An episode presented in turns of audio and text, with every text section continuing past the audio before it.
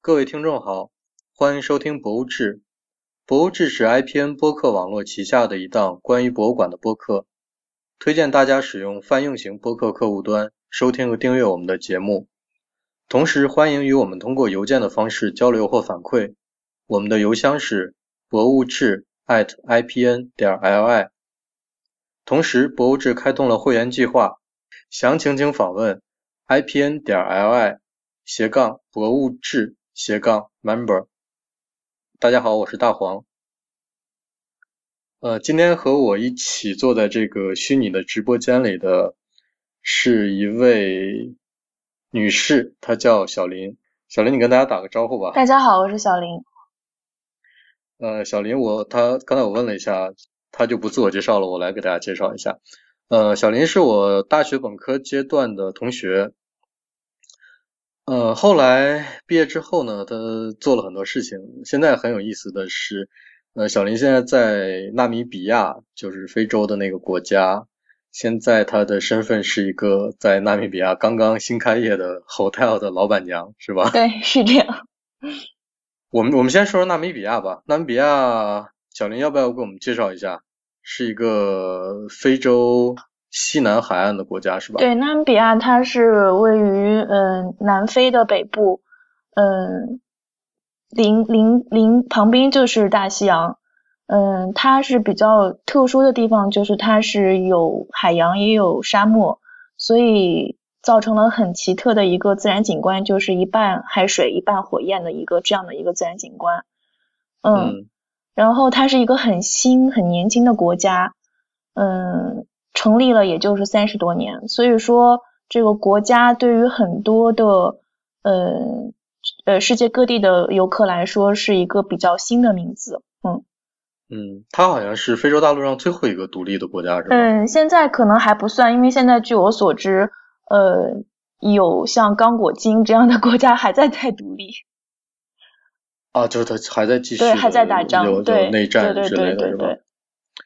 好，那我觉得不管它是不是个新的国家，应该非洲国家对于我们国内的，尤其是国内的听众来讲，都还是比较陌生的。对我没有来呃纳米比亚之前，我也是对它没有概念，因为常常会混淆肯尼亚、坦桑尼亚、纳米比亚，就是这些恩多比亚国家的这些国家，就是不太知道他们是怎么一个情况，然后都是比亚结尾的。嗯，对对对，我觉得大多数人可能就知道埃及在非洲的北部，南非在非洲的南部，中间就混混成一锅粥的都是各各种国家。我来之前也是这种情况，嗯，是吧？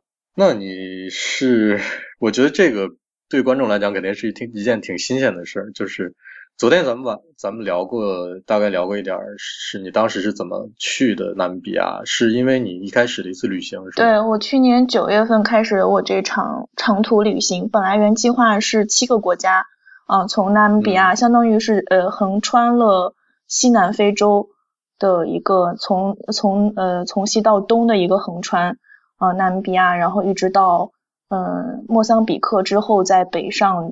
经过坦桑尼亚，然后到肯尼亚，嗯，然后后来因为走到莫桑比克要到坦桑尼亚的时候，坦桑尼亚刚好正值政治大选，所以政局很不稳定，就没有继续这段旅程，所以就到了莫桑比克，就就是就相当于呃 stop 了我这段旅程，嗯。嗯，那后来发生了什么事情让你决定就跑去非洲，跑去纳米比亚做一件这样的事情？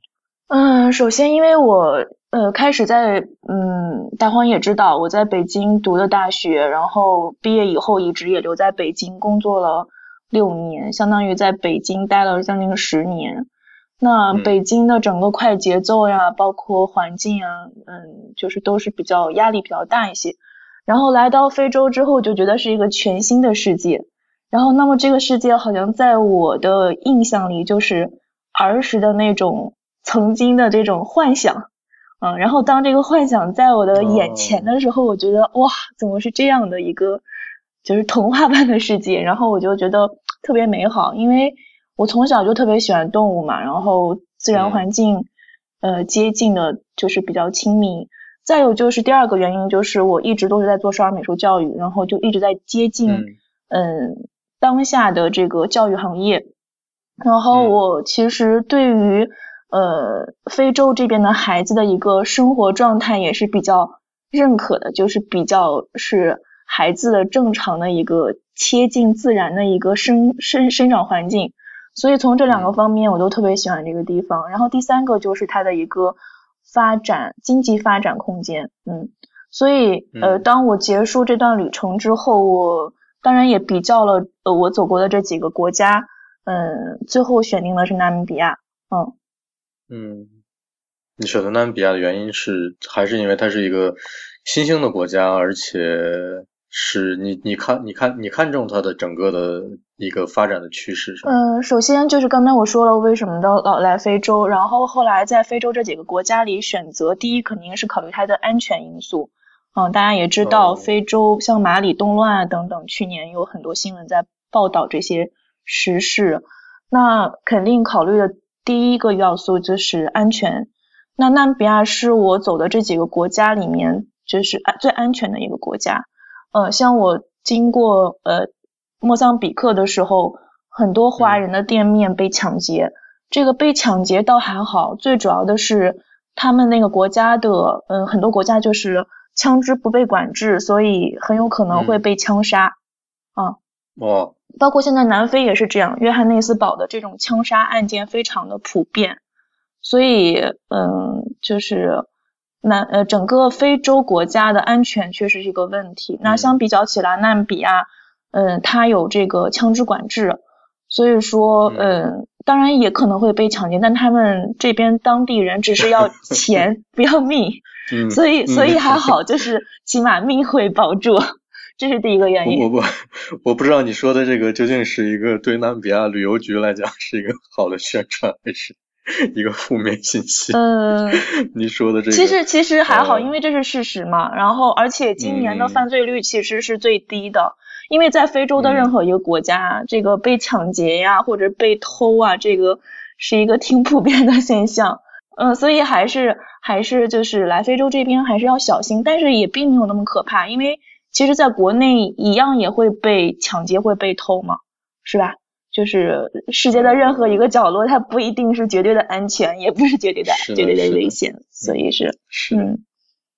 但是我之前就是说，呃，我也我也听过别的人聊非洲的时候，就是说起来非洲的治安问题，总是讲一两个非常有意思的一个两个段子或者是亲身经历，但是他们说的都，呃，说的都很轻松，我 然后我我我听起来我就觉得，嗯，应该是。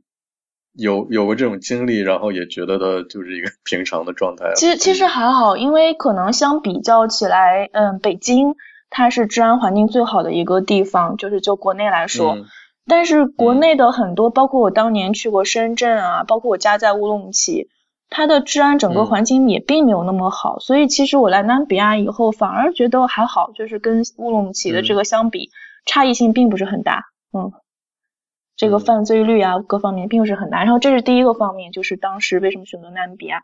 第二个方面就是疾病问题，因为整个非洲这个，就是我们来说黑人他这个生活生活习惯不是特别爱干净，所以会导致很多的这种疾病，尤其是比较嗯，通常会得那种疟疾嗯，疟疟疾是很普遍的一个病，但是纳米比亚是没有，因为它很干燥，嗯。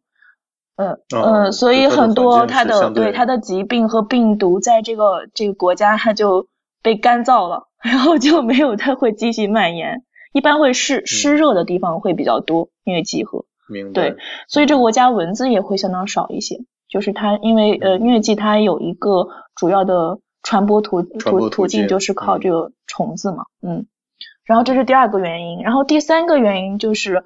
嗯，它的国家的整个的政局的稳定性，对，嗯，因为我走的这几个国家，包括呃津巴布韦和莫桑比克，包括我们知道南非，它的这个政权和经济都是比较动荡的，嗯。嗯，但是但是但是纳米比亚它现在，嗯，无论是对华人的态度和跟国家和跟中国政府的建交状态，都是一个非常良好的状态，嗯嗯。而且他这个国家现在正处于一个蓬勃发展的阶段，所以呃有很多的这样的商业机会啊，嗯，所以就是通过这四个三个方面，然后我就觉得，嗯，挺不错的一个地方，嗯。嗯，好，这听起来很像是南比亚投资局的一个 工作人员的口风。嗯嗯。当然，当然，其实我还还做过一些其他的，嗯，因为毕竟，嗯，从北京要去别的国家，然后可能要长时间的生活和工作，你必然要做很多的功课。所以我当时也做了很多的数据分析啊，包括这个嗯，整个的这个矿藏量啊，然后这个港口的这个发展趋势啊等等。对，所以呃相比较起来，我是真的是觉得纳米比亚的整个嗯自然环境和商业环境都是非常好的。然后这种嗯好的状态，可能在现在在全世界范围内也没有几个国家处于这种状态下。所以我当时就非常。嗯，毅然决然的就选择一定要来这里。嗯，不过这个啊，怎么说呢？有有一点听起来有点奇怪，就是小林，你是我的同学嘛？嗯。就我们都是学建筑的，或者说跟是学跟建筑相关专业的。呃，最后就是你刚才也说，你开始是做少儿美术教育，后来现在又跑到非洲去当这个酒店的老板娘。你当然我们是。呃，我不知道你有没有这个这个想法，就是我觉得倒是如果你本科学的是建筑的话，那毕业以后倒是干什么都可以了。但是你觉得你现在从事的这个行业和你之前从事那个行业，和你本科阶段受的教育之间有一个什么样的关系？其实我是觉得我跨界还蛮大的，就是当当我跟很多朋友和包括后来学生家长知道我来非洲这边开酒店，大家都很就是很惊讶，说诶。你怎么会这么想？然后就觉得跨界很大，但是其实就在做这些事情过程中，我觉得它还是有一个特别好的，嗯，源头就是美院的一个本科教育，就是它并没有在，嗯，教育你如何把这个行业做得如何的精致，但是它会告诉你一个思路，就是做事情的一个思路和一个，我觉得我我在培养我的一个比较好的观察角度，然后这两点。对我无论之后做嗯少儿美术教育和我开酒店，我觉得都非常帮助。嗯，只只是说我觉得可能嗯形式不大一样，但是其实做事事情的一个呃发展流程和思考角度都是一致的。嗯嗯，好，对纳米比亚的情况和。和刚才跨美院那些话，我们就先搁到一边儿。然后现在我们回头来说说我们的正题，就是呃，我们之前聊过你在非洲看的那些博物馆。我想对于嗯国内的听众来说，非洲有没有博物馆，有什么样的博物馆，都是一件比较陌生的事情。呃，按照我们之前聊天的那个内容来说，我我我其实现在我能总结出来的两个一个情况就是。好像是在非洲的，尤其是非洲中部的一些国家，呃，基本上存在着比较多的两种博物馆形式，一种是就是历史历史博物馆，一种就是美术馆，是吧？对，是是这样的。嗯，然后你之前主要去参观非洲博物馆的经历，就是你在第一次去非洲横贯非洲中部的一个旅行的过程中，看了很多的博物馆，是对，嗯，那我们先说历史博物馆吧。嗯，你觉得你可以呃回忆一下，逐个介绍介绍一下你去过的这些历史博物馆，就是给我们说一下它是什么情况。嗯，历史博物馆的话呢，我当时走访了三家，一个是在纳米比亚的首都温德和克的，嗯，温德和克的历史博物馆。然后呢，第二个是斯瓦斯瓦克特蒙德，也是在纳米比亚。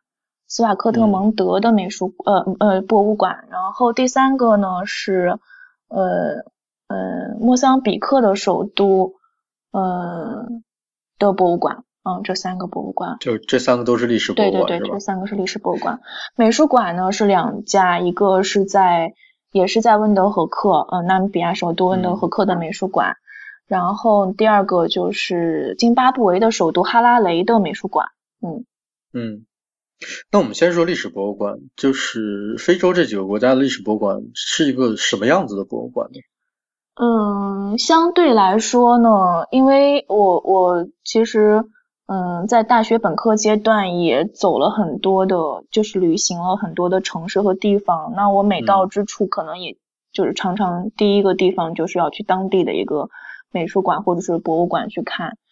其实相比较起来，嗯，像我零嗯零五年去的拉萨，那会儿拉萨还没有建，就是没有建得很完善。但是就现在这个情况来看，嗯，还没有当年的拉萨博物馆要规模和整个的一个呃情况要好，就是是很小型的，面积很小的，展品也不是很丰富的一个规模和状况。它小大概小到一个什么程度呢？嗯，温德和克的历史博物馆，它虽然有三层，但是它的展品量和内容量并不是很大。嗯，它有一栋楼。呃，它那栋楼是一个什么样的楼？是它有点是专门的一个对专门的博物馆建筑，然后门口立了一个他们的开国元勋的一个铜铜像。嗯，然后这个博物馆旁边就是他们的议会大厦。嗯，然后在旁边是他们的标志性的旅游景点的建筑，叫路路德教堂。嗯，然后这个博物馆规模，嗯，大概可能有个一千五百平左右，其实面积是比比较大，但它主要的都是一些壁画，就是有点壁画，比方说有点像当年咱们这个美术呃语文课本上的这种什么狼牙山五壮士啊这种。呃，这种描述当年他们独立战争的这种壁画，嗯，呃，是壁画，不是浮雕，不是浮雕，就是绘画作品，嗯。哦，这个还挺有意思的。那那等于是一个非常主旋律的一个历史博物馆，对，就是呃，全部内容都是在围绕他们当年独立以及纳米比亚呃独立之后的政治政治的一个历史。发展规律的一个展示和展展展览。嗯，也就是说，呃，温纳米比亚温德和克就是纳米比亚首都的这个历史博物馆，它里面主要展出的就是新纳米比亚的历史。对，是这样。嗯，没有之前的更古老的文明时期的，甚至一些部落的那些土著居民的那些历史的展示。这些是没有的，就是我们看到的是对这个呃。每届呃总统的这个呃照片啦，然后总统和什么人合影了，这种这种内容讲的非常详细，但是好吧，我想，但是当地人的这种生活状态啊或怎么样都没有，然后包括当年打仗的时候的这个武器展示啊，然后嗯犯人的照片啊这种内容还是蛮多的。犯人的照片是什么？哪类犯？政治犯？对，政治犯人就是他们政治犯人的这种。呃，当年的这个被囚禁时候的照片啊什么的，对。啊，我还没有想到，南比亚的这个，这算是国家历史博物馆吗？还是？对，应该是国家博物馆。它啊，还内容还是这么打引号的主旋律的，我觉得这个对于国内的观众来讲，应该是一种不陌生的一个。很有意思，因为 我我还看到了这个。呃，上一届总统跟江泽民的合影，然后包括跟就是包括邓小平的照片，然后当时我就觉得啊，就是觉得很神奇，瞬间回到了中国。对对对对对，然后包括还有比方说，嗯呃，中国援助赞比亚和纳米比亚建了一些学校，然后这些学校的照片也会有。嗯。哦。对。哦，明白。那其他的两座历史博物馆吗？有有没有跟这个感觉不一样？这个博物馆其实真的，我我还真的是很少见这种呃政治性很强的这种博物馆。对，这个听起来就盖在刚才你说是议会边上，对，感觉就像是议会的一个展览部门一样。对他，然后他会把各呃这个这个新任的几届总统的这个合影。嗯，标注的非常清楚。比方说，它有一个很大的照片，照片里面大概有一百多人，它会有一个很详细的标注，这一百多人的名字叫什么？哇，很有意思。嗯，这真的有意思。对，然后呃，之后的那两个博物馆呢，像斯瓦克特蒙德的那个历史博物馆呢，我我觉得挺不错的，因为它是在陈列的是这个城市，它是。怎么样被人发现？然后，嗯，呃，当年登陆的这些人的生活状态，他们的使用的物品，然后，嗯，生活的方方面面的细节都介绍的非常详细。嗯，包括比方说当时，嗯，邮局邮局的人是怎么送信的，然后呃这个邮戳它有这个历呃时间的这个陈列，就是从当年到现在它是怎么演变的这个邮戳，还有送信人的袋子，它也是从当年到现在这个袋子它都会以实物的形式陈列给你看，非常有意思。哦，那当时呃，就是斯瓦克德蒙德这个城市是第一次登陆的是哪儿的人？是荷兰人？德国人，德国人。德国人。对。哦。嗯，德国人建立了这个小城，所以现在也有很多欧洲的人来这边度假。然后，因为它整个的小城都是很欧洲的一个面貌出现的。嗯。那之前我们也聊过，就是说这个城市它的一些基础的规划。和基础的一些制度，其实是欧洲人，尤其是德国人建立的。对，是这样。嗯嗯，所以你觉得这个历史博物馆是一个正常的博历史博物馆吗？对，我是觉得，呃，因为它的展陈的布置，还有它的一个分类，嗯，然后都觉得虽然很小，这个博物馆大概也就是五百多平米，嗯，不止，可能八百多平米，嗯，但是它。就是介绍的非常详细，从动物，然后地理环境、矿藏，到到到后来人们生活使用的这些呃瓶子呀、碗呀，然后他们使用的相机呀，全部都有很很详细的陈列。就是它的陈列是一个有有逻逻辑的陈列，对对，非常清晰。就是你看完之后，别因为当时我我我其实英语也不是很好，看他那个很多标注、专业性标注，其实看不懂的，嗯。但是你看完这这些实物和照片以后，你不用看懂文字，你大概也知道大概是个什么样情况，所以我觉得还是蛮不错的。而且它包括它帮呃把一些呃当时嗯当时人们登陆以后他的这个穿的衣服，还有整个的这个家里面的环境布置，它都以一个这种现场的形式给你呈现出来的，所以很有嗯就是很有当时的感觉，嗯，所以这块我觉得还是做的很好的。那这个博物馆讲的就是从这个城市开埠开始的故事，是吧？对对对。呃，所以其实他讲还是讲了一个挺长的历史时间段内的事情。对，他其实也有讲到纳米比亚的，就整个国家来说，它的一个呃矿藏，嗯，主要是矿藏和动植物这两这两三部分是以纳米比亚为单元的一个为为为为单元的一个这个情况，然后再介绍的，其他方面。嗯，介绍的不是很多。嗯嗯，这个博物馆之前你跟我说它是德国人建的，是对对对，是德国人建的。嗯，也就是说，呃，但你看那个展览的布置啊，展览的形式，你感觉它也是德国人布置的？对，应展览呃，一定是这样，因为它的细节都很到位，而且它的，比方说他们当时用的这个，嗯，化学用品啊等等，它都有很详细的陈列和解释。哦，这这件事情很像是德国人干的。对对对，我觉得只有德国人才有这么细致的做事风格。嗯，对，那就是，但是，呃，你刚才也说了，这个城市是一个有点像移民城市或殖民城市的感觉，是吗？虽然现在这个国家已经独立了，那现在这个城市是什么样的？现在这个国家，呃，现在这个城市很漂亮，每年到了圣诞节的时候。很多欧美国家的人，还有嗯，这个国家包呃包括南非，包括非洲的其他国家的人都特别喜欢来这边度假，因为很安静，又是海滨城市，而且被当年德国人建得很漂亮，很干净，很漂亮。那它的风貌呢，是完全有别于纳米比亚的其他的城市吗？还是完全有别于非洲大陆的其他城市？应该叫做嗯。就是它有它的特点，然后，嗯，我经常看广告上面宣传这个城市的时候，都叫把它叫做欧洲小镇嘛。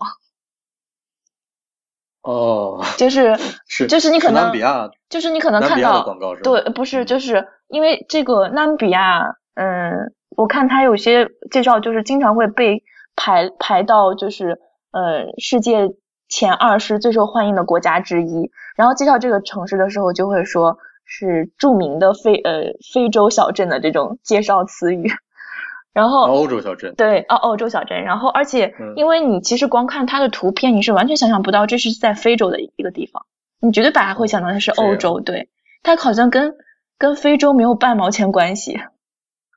呃，那我们刚才说到两个历史博物馆，听起来好像都挺特别的，是吧？那第三个怎么样？第三个，嗯，马普托的这个，我觉得，哦，对，其实不是马普托，应该是应该是 Livingstone。Livingstone 那个博物馆，它是在在赞比亚。呃，Livingstone 它在一九七四年之前呢是赞比亚的首都，后来政府觉得 Livingstone 太热了，就把这个它的首都北迁了啊，就是 Livingstone 不再是他们赞比亚的首都了。但是它这个它这个嗯博物馆建的其实也蛮有意思，就是讲的很当地很很接地气的状态，就是在讲嗯这个他们当地黑人的进化史啊，然后他们的。呃，居住方式啊，还有他们的丧葬习俗啊，等等，嗯，讲的也比较详细。哦，那听起来这个是一个涵盖的历史跨度是最大的一个博物馆，是吗？对对。他从非常早的时候就开始讲了。对。嗯，那你觉你对这个博物馆的印象呢？嗯，我觉得这个博物馆也还挺不错的。然后，因为它的。整个的展陈我觉得是用过心的，就是，嗯，就是他会也会，嗯，建一些场景，让你会有当时的这种时代感，然后会身临其境，嗯，虽然可能技术手段上没有那么先进和高大上，但是还是跟就是当地人的状态挺接近，就是很淳朴。因为当时其实我是有一个当地人的一个，嗯，向导。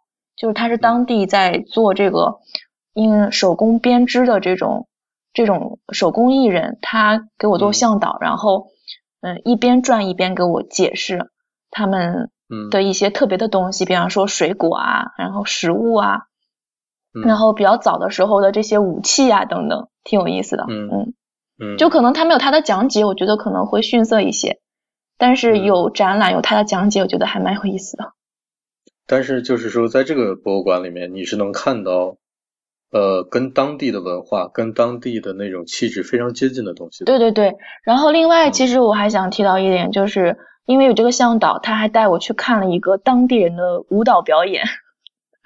哦。呃，这个舞蹈表演不是在美术馆里，呃，博物馆里面，是在另外一个地方，但是很有意思，就是有点像，嗯，有点像我在国内看的这种傩戏。啊，或者是在西藏看过的那种，呃，晒晒晒佛这种这种仪式，就是他会戴着面具，穿着很有意思的这种衣服，嗯，然后包括可能还有点杂技的性质，嗯，很有意思，嗯，而且这种表演很便宜，嗯，就是，但是他是给游客准备的是吧？就每天都在那儿演？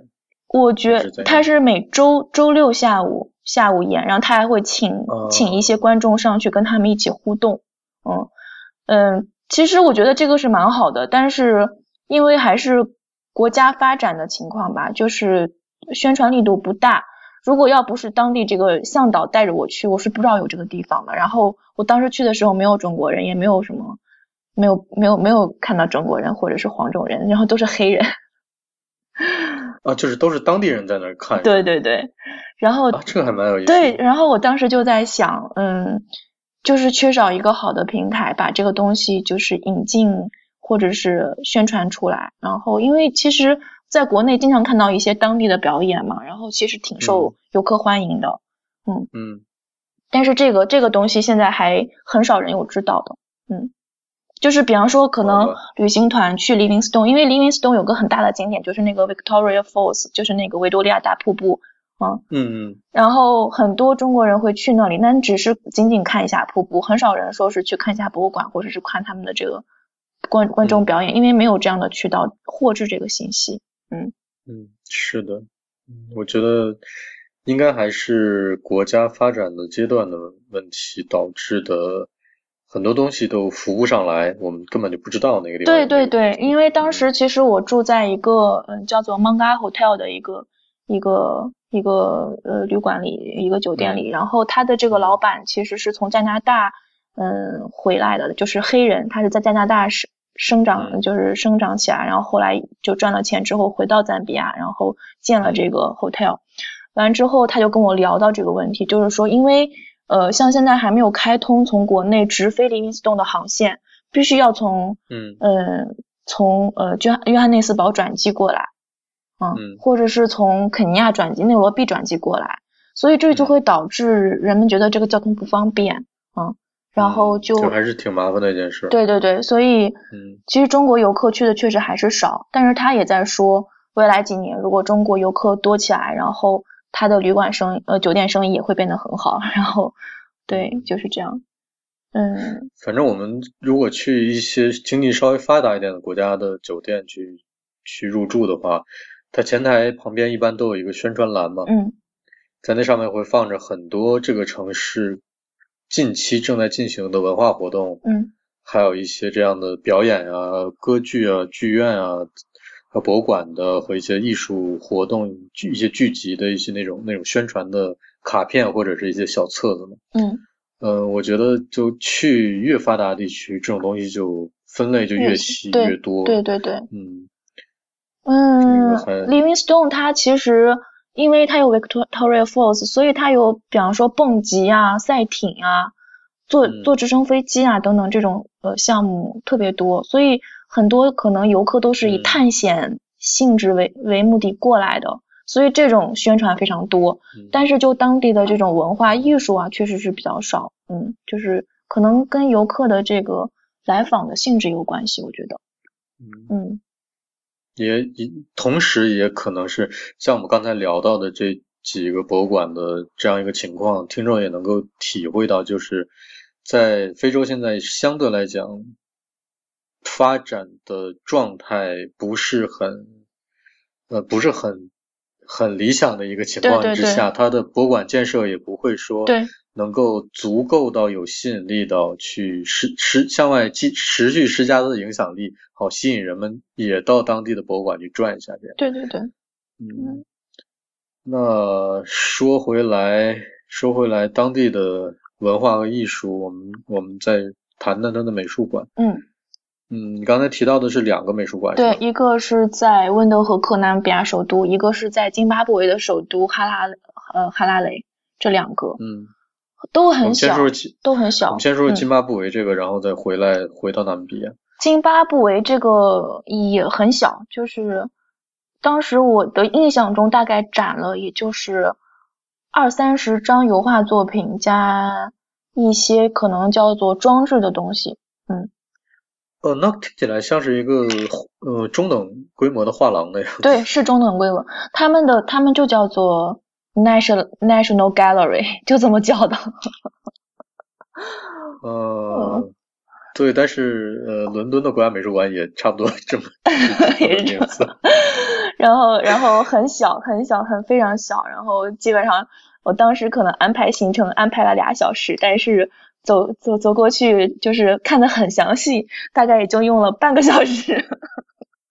呃，那因为东西太少了吧？那都是些什么样的作品呢？是就是以抽象形式为主的这种表现主义作品，我是觉得，嗯，然后哦那时那时期呢？它是什么时期的呢？都是近近现代的，然后同时它也在卖。其实我觉得确实是叫这个画廊更为贴近，因为它还有这种售卖的性质，它旁边会有、哦会是这样的会有标价，对。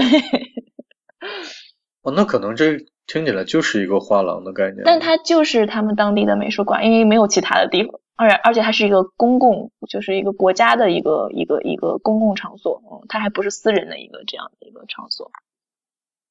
啊，这啊，那这个听起来好奇怪。啊我我觉得 婉莹如果在跟我们录节目的话，她一定会针对这件事情纠结很长时间。呃，因为我们之前私下也讨论过画廊和美术馆之间的关系，究竟什么是画廊，究竟什么是什么是美术馆。在之前的节目里面也提到过相关的区别和里面的这个职能的不同。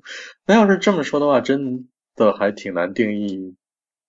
它如果是个国家机构，然后又在 卖画的话，好吧，那然后温德和温德和克那个嗯。美术馆也是类似的情况，然后但它还有一些公共教育的这个性质，因为当时我在这个这个这个呃美术馆里面待了一天，因为也等朋友嘛，然后当时又特别热，然后里面比较凉快，然后我就一直在转，然后在里面还画了画画这样。我我是呃同就是在这个期间会有一些小朋友，可能三二三年级的这种呃私立学校的小孩儿，然后有老师带领，然后在博物馆里面进行研研究，嗯。呃，那你刚才说也是这种，也是这样的，是说它规模也差不多这么大对，规模规模规模也差不多这样大。然后而且呃，不是所有的展陈作品都是售卖的，但是嗯，因为我常常会去那边，它嗯周期性也会更替一些新的作品，有时候偶尔也能看到这种售卖的情况，但不是全部。嗯，那他的作品内容呢，也是近现代的吗？对，也是近现代的。然后陶罐呀，嗯，油画呀。嗯，油画有写实的，然后也有也有版画，也有版画和木刻，嗯，然后也有雕塑。这件事其实在我听起来就蛮奇怪的，因为呃，我现在想象啊，如果在非洲的某个国家的首都也好，或者其他的相对来讲比较大的城市也好，如果要建一个美术馆的话，呃，难道不是首先应该考虑到把当地的比较本土的艺术拿出来？做一个展览吗？嗯，我不知道是不是我没有碰到这种主题展览哈，但是我去了大概可能去了四五次，嗯嗯，没有，还真是没有看到很 local 的这种状态，就是相反，我可能经常会路过这种街街边小摊儿，这个小摊上面会很 local 的这种非洲木雕呀等等这种，嗯。那可能可能还是一个收集和整理的问题，可能是这样。然后我觉得他们可能主要的，嗯，就是展览性质，也不是说是给嗯观众们一个当地这种艺术和文化的介绍，它确实可能有这种销售或者是怎么讲的一个目的。因为我不太了解他们这个盈利的，或者是比方说像国内这个。它会有专项基金会扶持这个，嗯，整个的运作嘛，美术馆的运作。我不我不知道是不是因为他们这个国家，他对这个就是整个的投投资和投入不是很大，所以他们有一部分是不是需要自负盈亏或怎么样，才会导致这种情况？嗯嗯，那话说回来，你觉得里面的作品的水准怎么样？嗯，我我是。就是以我以我在美院的接受的这种 这种教育来看，我是觉得，嗯，还是跟经济发达情况有关系吧。就是他可能有些画家他在学西方，但是学的不到位，然后又没有把这个本土的东西能够继承的很好，所以嗯，就没有什么特别的感觉。然后现在也想不起来什么印象深刻的作品。那大概他们都在画一些，或者说做一些什么样的东西呢？画，嗯，作品的话，我我现在就是也没有特别的深的印象的作品了，但是，嗯，写实的是比较少的。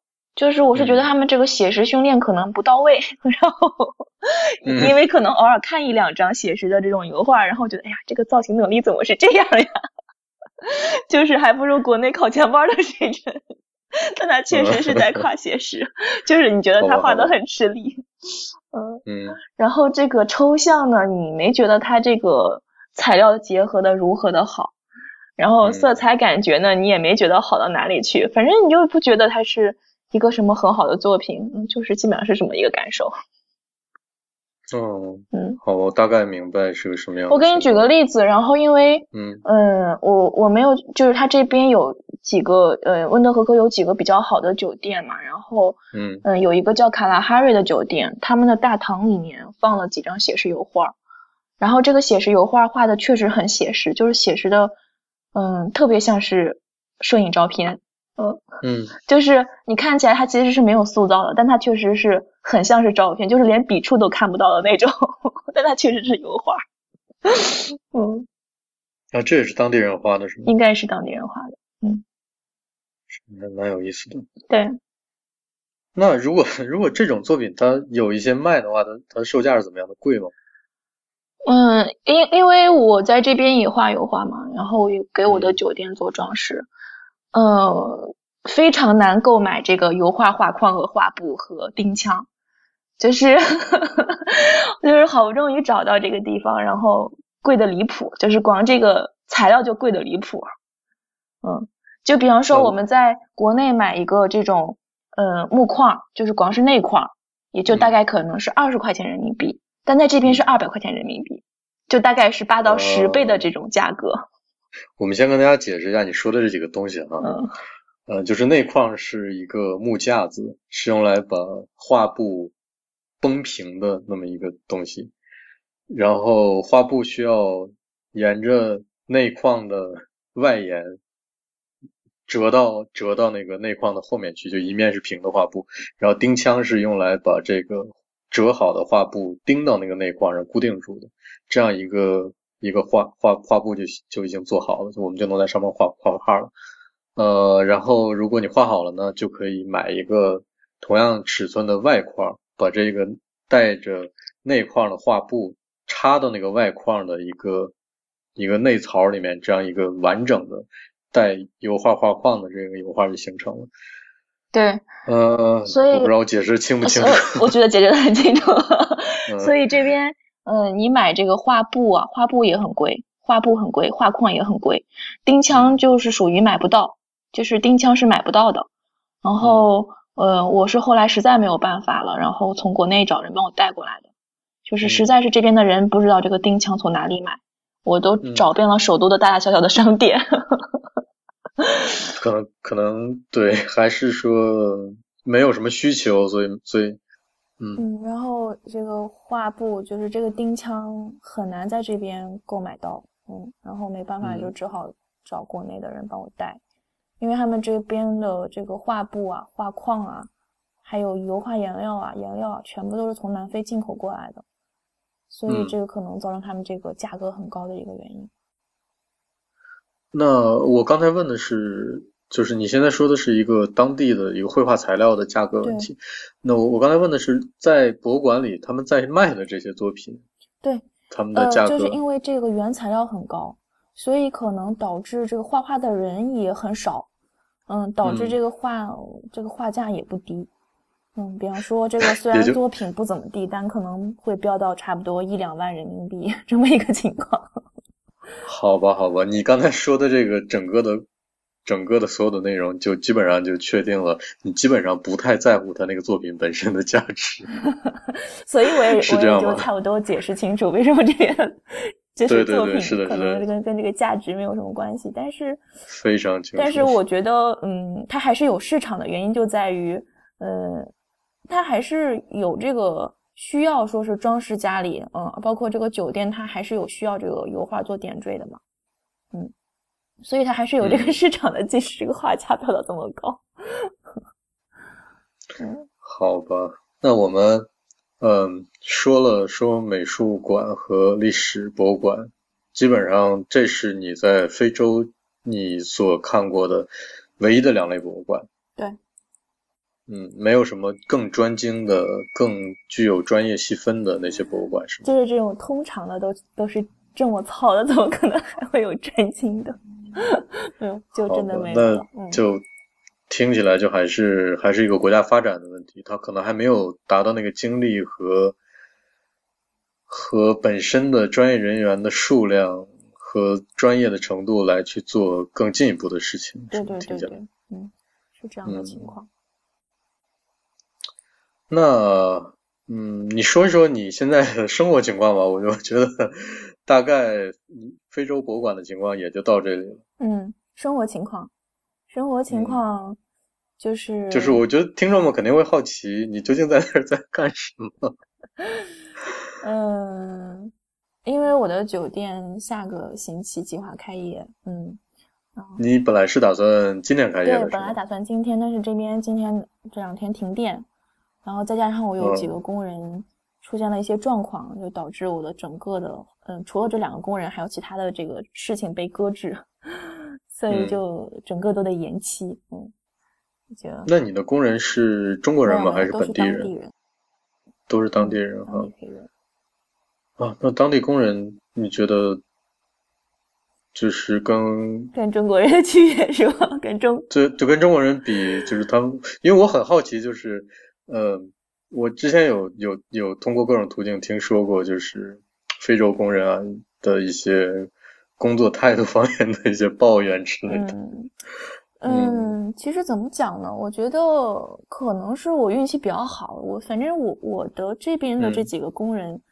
嗯，都是比较老实的，或者是说我跟他们接接触时间还是不是很久，嗯嗯，还没有暴露他们的这个 丑丑陋的本性，嗯，但那你但这样这样这个这句话要剪掉，好剪掉，然后然后那。个呃，整个整个他们现在目前的状况都还是不错，因为我会我的工作流流程一般就跟国内一样嘛，就是把他们每天的。工作内容细分到每一个小时，然后，嗯，我的底下会有一个，嗯，就是管理，就是也是黑人管理，然后他来帮我检查每个人他们的工作完成度和效率，嗯，所以你那个地方，嗯，你所以你说，所以就是我就是检查我的这个管理者，然后他在检查其他的工人，嗯，所以还好。嗯，等于说你雇佣了一个包工头那样，差不多是这个概念。嗯嗯，雇佣当地人管理当地人。嗯，他现在是呃，就是相当于是一个暂时性的、临时性的帮我管理，然后我还在考察他的人品各方面，就是暂时性的这样一个情况。嗯嗯，啊，我觉得你那个地方叫金湾是吗？嗯，京湾。它为什么叫金湾呢？嗯，我看百度上的解释，就是因为它每年的八九月份有很多鲸鱼会。到这边去去休息吧，然后就好多鲸鱼，所以就叫今晚。那你等于是去了还没有一年，所以还没有看到过这个场景是吗？还没有。然后，嗯，对我现在才也就才六个月。嗯嗯，我觉得对于游客或者是其他国家的人来说，非洲地区很吸引人的一个地方就是当地的一些动物。对。这边嗯，可能能随处可可见的这种鸟类啊，什么火烈鸟啊、鹈鹕啊，很多。嗯，就是经常会看到它们从你的头顶排成人字、一字飞过去。嗯，挺好的。而且，比方说我们从一个城市开车去另外一个城市，你要是这个灯特别亮的话，汽车的灯打的特别亮的话，很容易压死小动物。嗯。哇，这是，但是我我这边还跟这边的这个嗯朋友在聊，但他们当地的这个旅游局的这个执行力和执法力度还是蛮厉害的，就是但凡被他们发现你你杀死了一只小动物，呢，还是不小心，也会有重罚，嗯，所以哦，这个重罚罚到什么程度？就是坐牢啊，然后赔赔偿啊，坐牢啊都有。哇，还要坐牢？对对对。嗯，就是小动物的珍惜程度。对，因为我之前有听过，就是中国这边有很多的这个企业的工人嘛，他们就偷吃火烈鸟什么的，然后被当地的这个哇黑人举报了，然后然后就被抓进去了，就是这种情况。嗯，这个就是你在大家去了之后，去了之后不要不要偷吃火烈鸟。对对，然后你在马路上能看到那个呃狒狒，狒狒挺多的，然后能看到。狐狸，嗯，就是能能 在马路上看到的动物。啊，这个听起来就啊太神奇了。我我反正我在马路上看到动物，我我看过松鼠，嗯，看过那猫狗不用提了，那就刺猬啊就最多了，兔子之类的，狐狸、狒狒啊，好吧。然后然后它这边，嗯，火烈鸟真的太多了，就是还有还有一个是海豹。海豹上上万头海豹，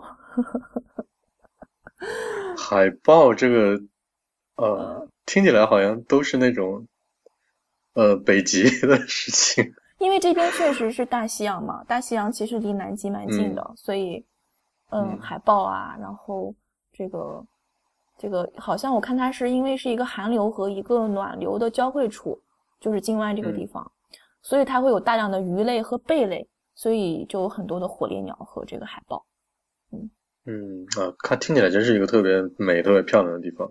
确实挺漂亮的。我当时，嗯，一来这边就被惊到了。我说：“哎呀，这个地方怎么这么纯净呀？”然后我说：“哪怕我每天早上起来去海边跑跑步，我觉得都我都心旷神怡了。就像是那种马达加斯加里面显示的那种那种丛林和非洲海岸的那个情况，是吗？不是，这边还没有丛林，丛林是在马达加斯加那边。啊，对，你说你说的是那个当地是一个沙漠性的沙漠的，然后它没有那么大的树冠啊，什么都是沙漠为主。嗯嗯，就是就是都是很很干净。就是没有污染，绝对没有污染的状态。嗯，那我们我们继续扯扯点别的，我们扯远了就，呃，那当地的中国人多吗？当地现在有很多个很大的政府性项目，比方说一个是中港湾，中港湾在帮他们建一个呃很大的深水港码头啊。投资了几十亿美金，然后要建一个年吞吐量是三十五点五万吨的一个这样的集装箱码头，它还包括油码头啊，所以这个码头呢，嗯，就有大概有上万名的中国工人，可能上万名不呃不是中国工人是工人，然后上千名的中国工人，因为他有大概十几家中国公司在做这个事儿，然后还有一个就是。铀矿开采，铀矿开采也是中国中国企业，就是中广核这边接的这个项目，然后也有很多工人，就是做核电站、核武器的那个铀是吗？嗯，铀矿，嗯，然后这两个项目就很大，就有很多中国工人，再加上呢，有很多的这种建筑公司在这边，就是参加一些建筑投标。嗯，然后嗯，除去这些以外，其实当地的这种个体商人，我觉得就其他国家相比来说还是少，就是没有没有那么多。嗯，就是这种，就主要的中国人还是这种跟跟着项目或跟着一些基础建设相关的一些这种对，就是这种活动过去的中国人企啊，或者是私大型私营企业到这边来的这种情况，嗯，比较比较常见，但是这种。呃，就是确实圈子很小，就是你可能这边发生一个什么事情，然后中国华人圈就大概知道了，就是大家都彼此 认识的这种情况。就是像你这种单枪匹马到那个地方去的人是很少的，还是很少很少，因为一般都是有亲戚啊，或者是有朋友啊这样的。嗯，那呃，当地的大学呢，有中国留学生吗？没有吧，当地就一个纳米比亚大学，据说是学生两万人，然后。那也是挺大的，两万人挺大的，对。然后，我不知道中国留学生有没有，很少人中国留学生会选择非洲吧？我觉得，嗯 嗯，对。但是像，我我也不知道会有人跑到跑到那边去开 hotel，这不也找到了一个吗？嗯，好吧。嗯嗯，也就是说，你中国人在那边还是会还是会比较少，就是除了工人之外，那。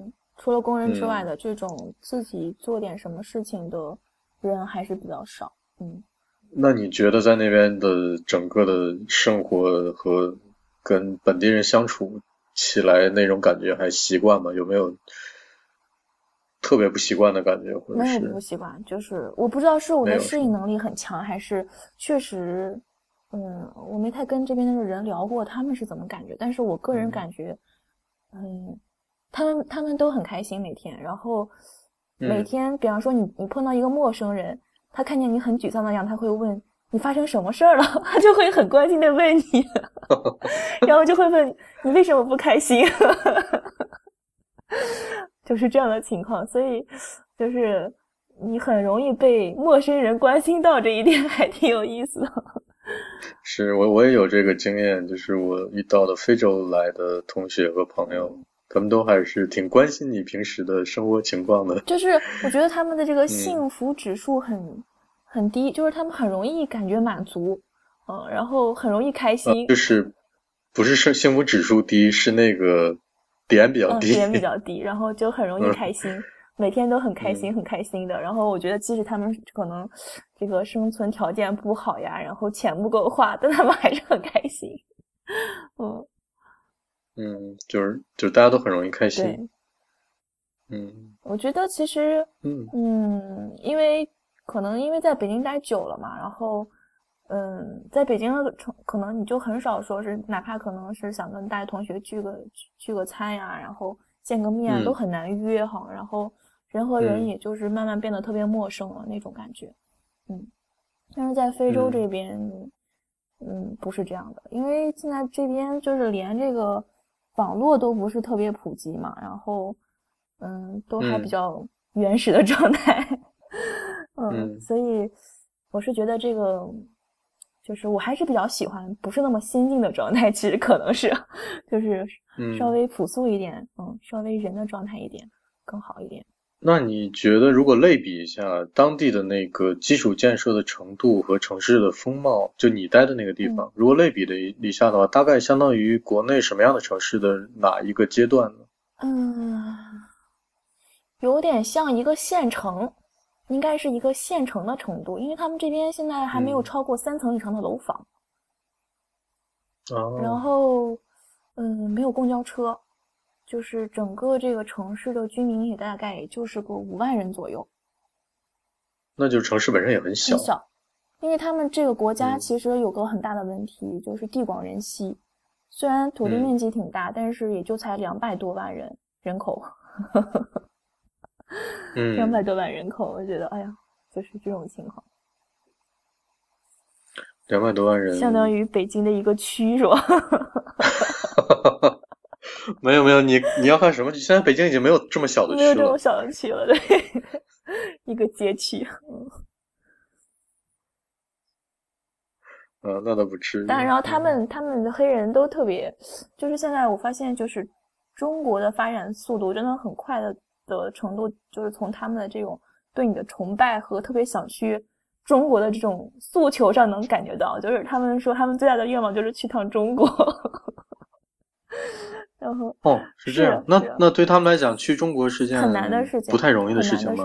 对，就是无论是机票啊，还是还是因为经济原因吗？经济原因。嗯。但是因为嗯，中国的整个的发展速度啊，还有就是嗯。就是各方面吧，他们都觉得非常好。嗯，就是他们很难想象到，说是哎呀会有那么高的高楼。跟他说就是有那么高高楼的时候，他们都是那种特别惊讶，说怎么会，都是那种状态。嗯，这样的，所以嗯，就是反正我是觉得非洲人嘛，还是比较淳朴的。就是我现在我所接触过的这个非黑人，他们都是比较淳朴的，还是。嗯，那我我还有一个我自己关心的问题，你说你刚才说当地的房子基本就是都是三层以下的是吗？它是什么？基本都是什么结构的？是砖的吗？呃，有砖混的，然后嗯，没有什么混凝，有混凝土的，然后也就是没没有混凝土的，混凝土呃首都有，然后金湾现在正在建一个很大的 mall，那个那个是混凝土的，现在就基本上都是很简易的那种房子。嗯，就是基本上都是砖房，或者是东拼西凑搭起来的，是吗？对。嗯。然后我是觉得吧，嗯，因为金湾它现在的整个城市发展，不是我刚刚有讲到，就是它现在有一个很大的深水港要竣工，所以呢，嗯，未来这个内陆几个国家，包括赞比亚和嗯赞比亚和津巴布韦，它这两个内陆国家都要靠这个港口去。嗯，运输货物就是出口和进口货物，所以之前之前嗯，之前你说除了现在在建的这个港口，主要的非洲那一个地区的呃转运和进出口港都是的港口都在南非是吗？南非嗯，南南非的六大港口，什么伊丽莎白港啊、开普敦港啊，嗯嗯这几个港口。那等于说，现在中国帮忙建的这个港口，对于纳米比亚来说。是非常重要的一个项目，非常重要的一个项目。嗯，所以当时我要来这边的时候，我也看到了，就是这个港口的一个很重要的一个因素。为什么选择南比亚的金湾而不是别的城市的一个很大的原因，就是在此。因为当时我旅游的时候走到了马普托，然后我看到了马普托他们在很短的时间，因为马普托也是印度洋沿岸的几大。很重要的港口之一，包括像就已经这就已经到了那个非洲的东侧，已经到了印度洋那边了。嗯，它的整个的这个嗯，整个的运输啊，还有商人呀，还有人口的这个密集度啊，都是非常高的，这个跟他们这个港口的地位有关系。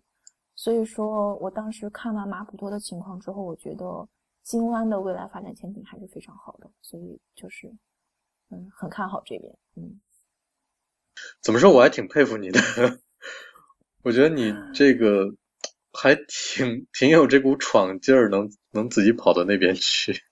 嗯，我觉得就还真的是缘分吧。我觉得我跟这个地方还是挺有缘分的，就是我也不知道，我我我去年这时候我都很难想象到，我说有可能会来非洲或者是在非洲定居，我也很难想象到这个事情。嗯，反正听起来是一个匪夷所思的事情，但是说起来呢，感觉处处都还有它的合理性在里面。对我，反正我是觉得，嗯，就是因为我。可能我从小就有这种探险精神，我觉得是，就是骨子里就有探险精神。嗯，因为因为其实当时你可能很少有人说是一个女孩，然后嗯到非洲旅行，然后而且都是你想我当时都是坐黑人大巴，坐十六个小时穿边境，而且有些线路你根本在攻略上是找不到的，就只能到了边境之后问当地人我要怎么怎么怎么走。嗯嗯嗯，所以。就是一般人可能觉得很危险啊，或者是怎么样，但是我一路走来都碰到都是好人，就是大家都是想帮助你或怎么样，都很好。嗯嗯，那就说回来，你现在在非洲做这件事情，你觉得难不难？嗯，其实说肯定是有难的，有难的时候。嗯，但是好在现在就是已经遇到的难题都解决了。嗯，比方说其实。嗯，我去年有些也遇到一些很大的麻烦事情，比方说不懂这边的一个注册流程啊，或者是一个转账流程啊，遇到了一些问题，但是好在都解决了。所以其实这个问题不是在于说是你去不在非洲吧？我觉得如果你要是想做一个事情，但是也是在世界的任何角度，你你可能也会遇到这些问题要解决。也对，但是听起来就就是这样的区别，就是我我到大理去开一个酒店。和我到纳米比亚的京湾去开一个酒店还是不一样，对吧？所以现在可能国内人很多，我知道就是会在嗯那大理啊，或者是在丽江开这种民宿特别多嘛。嗯。但是我觉得大家都是一个想法，就是想找一个更好的生活环境，然后嗯都有这么一个想法，对吧？嗯，那你你觉得你现在就反正这个酒店马上要开业了，对，我们。首先就帮你打广告，就是欢迎大家 去 南比亚的时候去你那里投诉，是吧？可以，可以，我觉得可以给大家打个折扣。嗯，你那个你那个酒店叫什么名字？就是 Kimlia Hotel。嗯，Kimlia 是 Kimlia，嗯，就是山茶花的意思。嗯嗯，你之后的计划呢？就就一直在那儿就当酒店老板娘当下去吗？嗯，我肯定不是以。就是我肯定不会像是一般的这种、这种这个华商这种开一个中国店的角度在这边盯着这个酒店，那还是以做公司的角度去做这件事情。那我也在学习酒店管理，然后怎么样把这个事情流程化、嗯制度化，然后用制度去管理这个酒店。然后我八月份还有另外一个酒店。要要准备装修，然后计划也是在十月份左右要开业，也是在金湾，是嗯，我的这个酒店是在市中心，嗯，就是 C 就是金湾的 CBD 区域，然后哦，那个地方是在海边儿，就是你在市中心有一个，在海边有一个，对，然后嗯，那个也是十八月份开始装修，然后十月份计划就是也要投入使用，对，所以。我我觉得可能这两个酒店忙完也差不多到今年年底了。就是你短短期的一个计划，就是由一个酒店老板娘变成一个连锁酒店的老板娘。没有没有，其实我我的我的计划其实还是还是比较希望开始，还是希望能接着我的老本行继续做下去，还是继续做我的少儿美术培训。嗯。那你这件事情在非洲怎么来实现的呢？如果你想做的话，嗯，首先我觉得非洲这边特别适合画画，就是这个颜色啊，然后还有动物啊，然后就特别适合画画。然后我嗯，之前其实一直有想过把我之前的教的学生，嗯，组织一些孩子过来，然后给他们组织一下，然后让他们在这边画画。嗯，那可能也这个也需要时间。那其实我有计划在这边也要开个学校。哦，好吧，听起来是挺有意思的。然后因为就有点像是呃美术呃艺术艺术之旅这样的夏叫艺术之旅这样的夏令营的样子。对对对，然后 嗯嗯，因为我觉得艺术本来就来源于生活嘛，是吧？然后看着这边的这个跟国内不太一样的人的这个生活状态呀，还有包括大自然啊，还有就是动物啊，确实是有很多想画画的内容和素材。嗯。嗯，所以我下面一个计划可能就是，嗯，继续做我的少儿美术培训这块儿。我听起来这个还还还是要经过一段时间能提上日程的东西。对，因为要一件一件一件事情来嘛。嗯嗯，好，我觉得今天聊这么多也差不多了。嗯，我们感谢。感谢小林同学来给我们介绍了这么有意思的纳米比亚和非洲的一些博物馆和本地生活和他去那边的一些经历和感受的这些事情。我们感谢你，谢谢大家。希望希望你有机会还能来跟我们录别的主题的节目，因为我之前也是跟你聊的时候跟你说，找到一个嗯对博物馆和艺术都有兴趣的。还是在非洲待着的这样一个 人类，还是一件 挺难的事情。我觉得特别特别巧合，也特别好的一个机会，能够能够了解到那边的情况。我我不知道对国内的其他的听众是一个什么样的概念，反正在我的概念里，那是一片完全陌生的土地。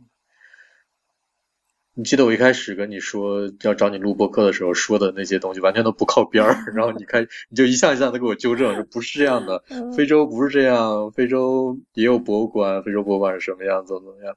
对，就基本上是这样一个情况，我我们都不是很了解，所以有你能介绍一些信息给我们，我觉得特别好。嗯，谢谢。我也特别谢谢大黄，然后给我这么个机会跟大家交流。然后呢，我我是觉得。